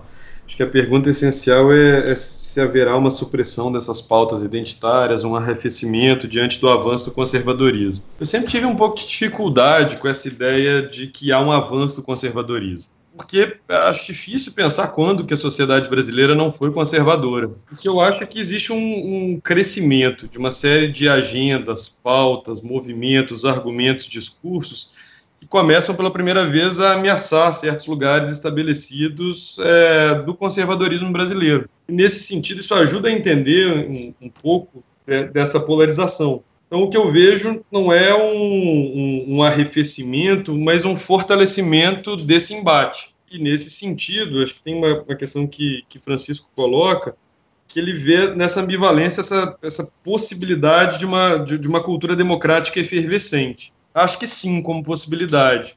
Mas acho que os, as consequências um pouco desse, desse embate polarizado, e aí aqui talvez seja mais uma, uma defesa de posição um argumento específico, defendem funda, dependem fundamentalmente de, de, uma aposta na democracia. Acho que a, a, a democracia, que é, curiosamente serviu por muito tempo como um guarda-chuva para a gente agregar todas as palavras positivas, valores, sentimentos, termos positivos, ela começou a, a, a, sofrer uma série de ataques. Ataques diversos no sentido de deixar de ser um termo tão central. E acho que grupos diversos, de algum, alguma medida, toparam abrir mão da democracia. A democracia deixou de ser um valor fundamental para grupos, atores políticos diversos. Eu entendo que a forma de lidar com esse embate, com, essa, essas pautas, com esse avanço do conservadorismo, é, é exatamente uma aposta na democracia, o fortalecimento da democracia, e não um questionamento de que a democracia não entregou o que ela prometeu, de que a democracia não dá conta de que a democracia demora demais, que ela é pouco efetiva. Acho que há no mundo uma onda antidemocrática muito clara, com muitos argumentos, inclusive academicamente, sendo defendidos contra a democracia. E isso me preocupa muito. Eu acho que a democracia precisa ser defendida como um valor fundamental para que a gente lide com esse conjunto de questões e com esses tempos bastante incertos que a gente atravessa. Essas eleições são uma ótima oportunidade para que é, valores democráticos sejam recolocados no cerne da vida política brasileira. Dito isso, queria agradecer enormemente o convite do INCT, a mediação de Maria, a oportunidade de discutir com o Francisco e com o Jean. Foi uma, uma honra, aprendi bastante. Espero que haja outras oportunidades de discussão, de debates e outros podcasts sendo feitos é, nessa direção de promoção do debate. Agradeço muito a, a oportunidade de ter participado. Um prazerzão mesmo, Prazer. Ricardo. Bom, chegamos ao fim de mais um Política em Rede, dessa vez conversando sobre lutas e grupos minoritários com um trio de feras estudiosos no assunto. Nosso projeto não acaba aqui, então fiquem ligados e ligadas, porque a ideia é lançar pelo menos um podcast por mês, abordando os temas políticos contemporâneos. Gostaria de agradecer também a toda a rede do NCTDD, nosso Centro de Estudos e Pesquisa em Democracia Digital, especialmente a nossa super equipe de produção desse podcast. Então tivemos Tatiana Dourado, Pedro Mesquita, Rodrigo Carreiro, Laura Lorenzo, Gilvan Azevedo e Eurico Matos, que participaram de todo o projeto de concepção e elaboração desse episódio. E queria lembrar também os nossos meios de contato, de comunicação. O nosso site é www.inctdd.org. Estamos também no Facebook, Twitter, Instagram com o nome INCTDD. E muito obrigada. Até a próxima. Tchau, tchau. Política em Rede.